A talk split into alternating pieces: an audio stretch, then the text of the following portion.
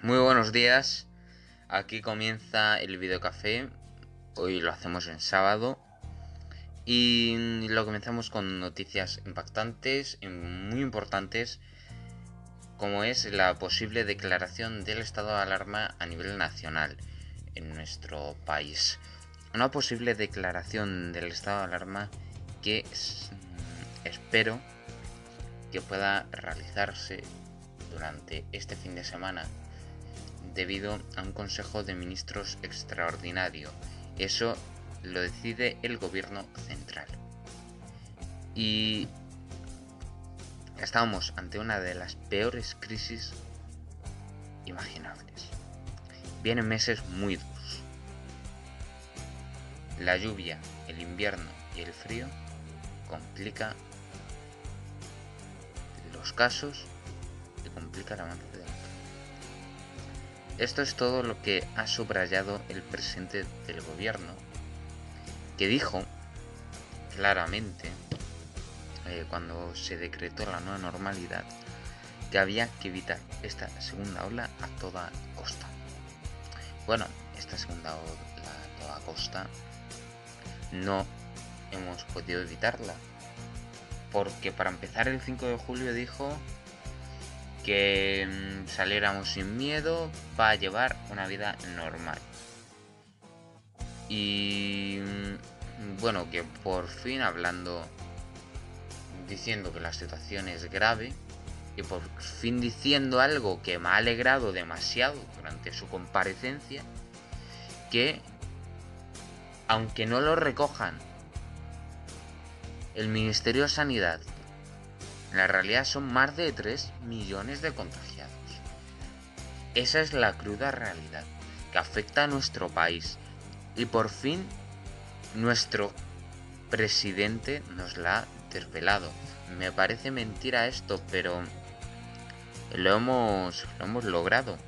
Sí, que el presidente asuma y admita que los casos son más de 3 también me va con otras noticias como la de que Monclano descarta un Consejo de Ministros extraordinario el fin de semana para poder decretar el estado de alarma.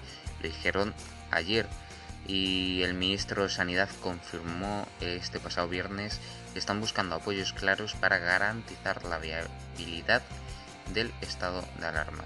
El gobierno decidió dar algo de tiempo a las comunidades para ver cuántas deciden sumarse a la iniciativa solicitada por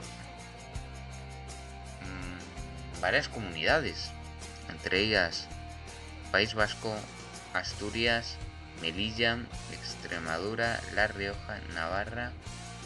La Rioja ya está confinada. Y otras. Pero Madrid eh, no. Porque eso es lo que hay que evitar. Porque lo que más importante es un estado de alarma nacional. Y es lo más lógico, lo que tenían que haber decretado a principios de agosto.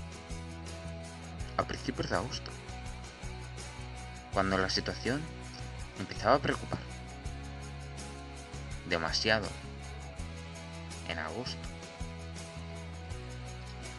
Y mm, hace una semana el doctor Simón dijo que mm, los casos se mostraban en una estabilidad el jueves. Que están estables los casos. No están estables. Los casos hoy están desbordados.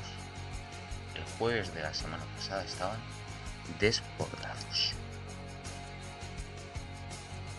Y menos mal que ha comparecido Sánchez para asumir la cruda realidad. Menos mal que ha comparecido.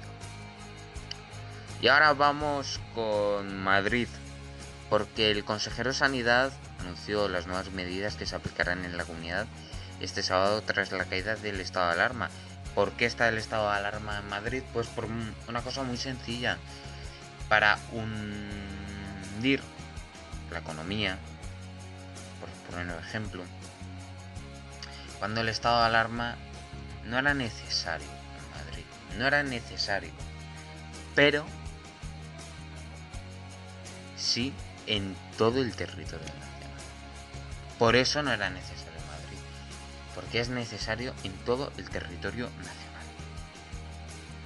Y acabaron admitiendo que usaron datos antiguos cuando Madrid estaba desbordada. Madrid ha podido controlar algo de la pandemia la que peor está afectada por el momento está siendo Navarra. Lo lamento profundamente por ellos.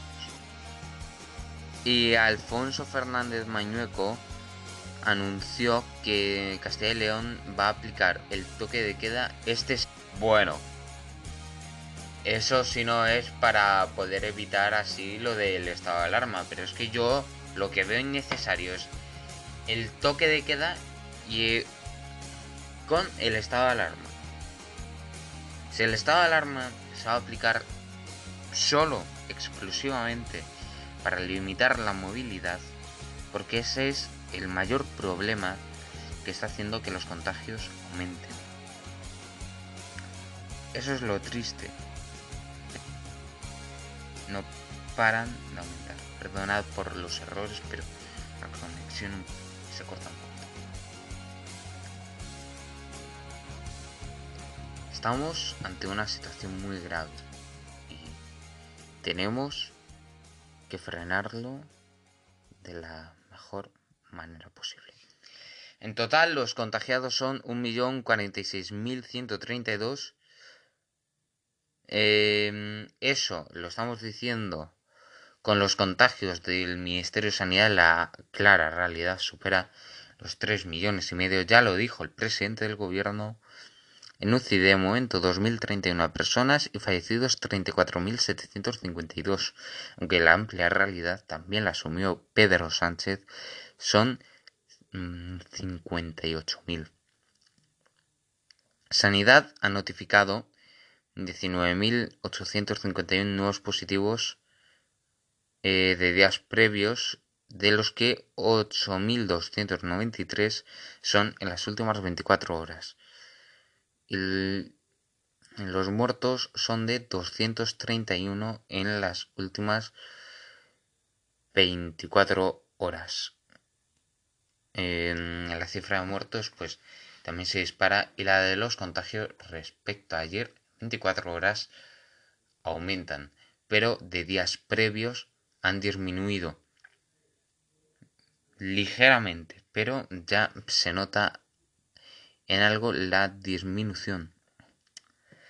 Y los anticuerpos que nos protegen del COVID podrían durar al menos siete meses. Un estudio de la Universidad de Arizona viene a dar respuesta a una de las principales dudas que ha generado este virus uno de los misterios que ha traído la pandemia y que ahora un estudio parece haber dado la respuesta es cuántos anticuerpos, cuánto tiempo, durante cuánto tiempo los anticuerpos pueden quedarse. Los anticuerpos son proteínas que produce nuestro sistema inmunitario cuando detecta antígenos o moléculas extrañas a nuestro organismo, ya sean virus, bacterias, hongos, toxinas, parásitos o químicos. Y Venía yo con esta noticia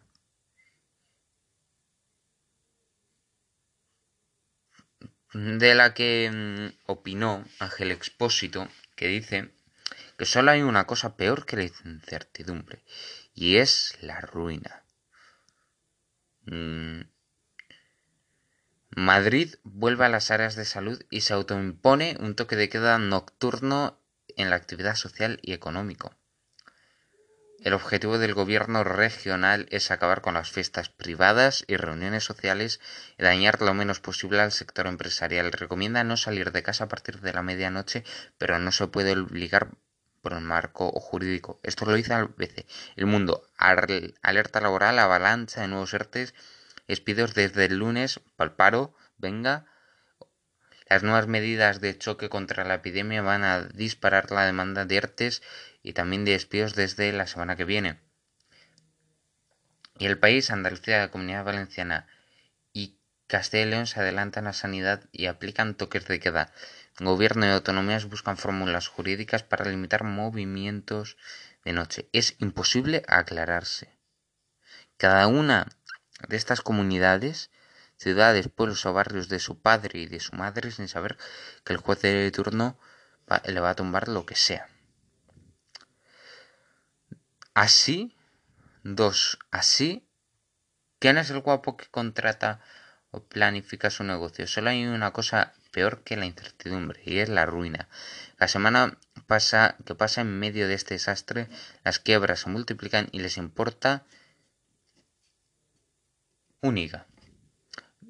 No se ha legislado nada en todo este año, ni antes, ni, ni durante, ni después del confinamiento. Y así seguimos perdiendo el tiempo desesperadamente. Parecemos el ejército de Pancho Villa. Nadie se da cuenta de que el virus no tiene fronteras, ni estatutos de autonomía, ni de conferencias transferidas. Es que, sí, de verdad. Así es como terminamos con el video café de hoy sábado. Muchas gracias por haberlos. Que sigan muy pendientes de la información que nosotros les hacemos aquí en boletines informativos y en más programas. Adiós.